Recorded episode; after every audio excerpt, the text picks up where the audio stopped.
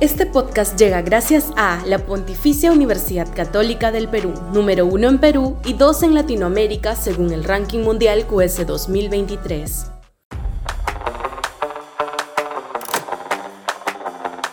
Cuidado con el bloque magisterial. Sudaca, Perú. Buen periodismo. En la búsqueda de alcanzar la mayoría suficiente para hacerse la mesa directiva, la centro derecha no se está parando en mientes para conseguirlo. Hace cosa de un mes iniciaron verbales coqueteos con Perú Libre, pero luego vino el Lucas de Keiko Fujimori a través de Miki Torres y las tratativas quedaron convertidas en letra muerta.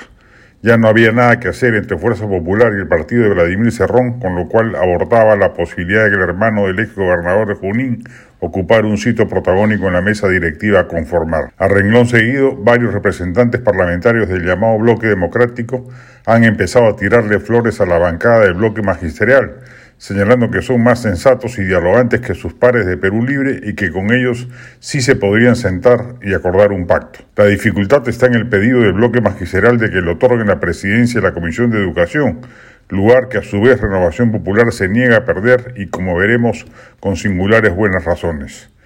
No sería admisible ni ética ni políticamente que parte del tome y daca con el bloque magisterial pase por entregarle a éste la potestad de volver a poner sobre el tapete temas ya zanjados, como el intento de intervenir la derrama magisterial o el de brindarle reconocimiento sindical al FENATE, agrupación claramente vinculada al Movadef.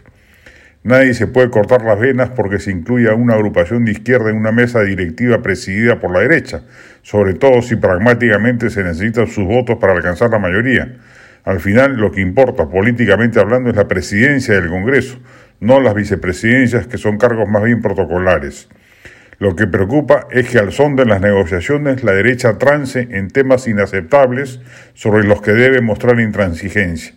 La agenda del Movadef no puede ser avalada por ninguna agrupación democrática y si el bloque magisterial la pone sobre la mesa debe ser descartada de plano.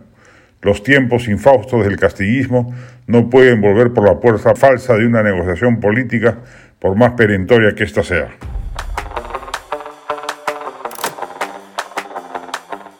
Este podcast llegó gracias a AFE, operador logístico líder en el mercado peruano que brinda servicios de almacenaje, transporte de carga, courier y cómics. Los puedes ubicar en www.afe.pe. Este podcast llega gracias a la Pontificia Universidad Católica del Perú, número uno en Perú y dos en Latinoamérica según el ranking mundial QS 2023.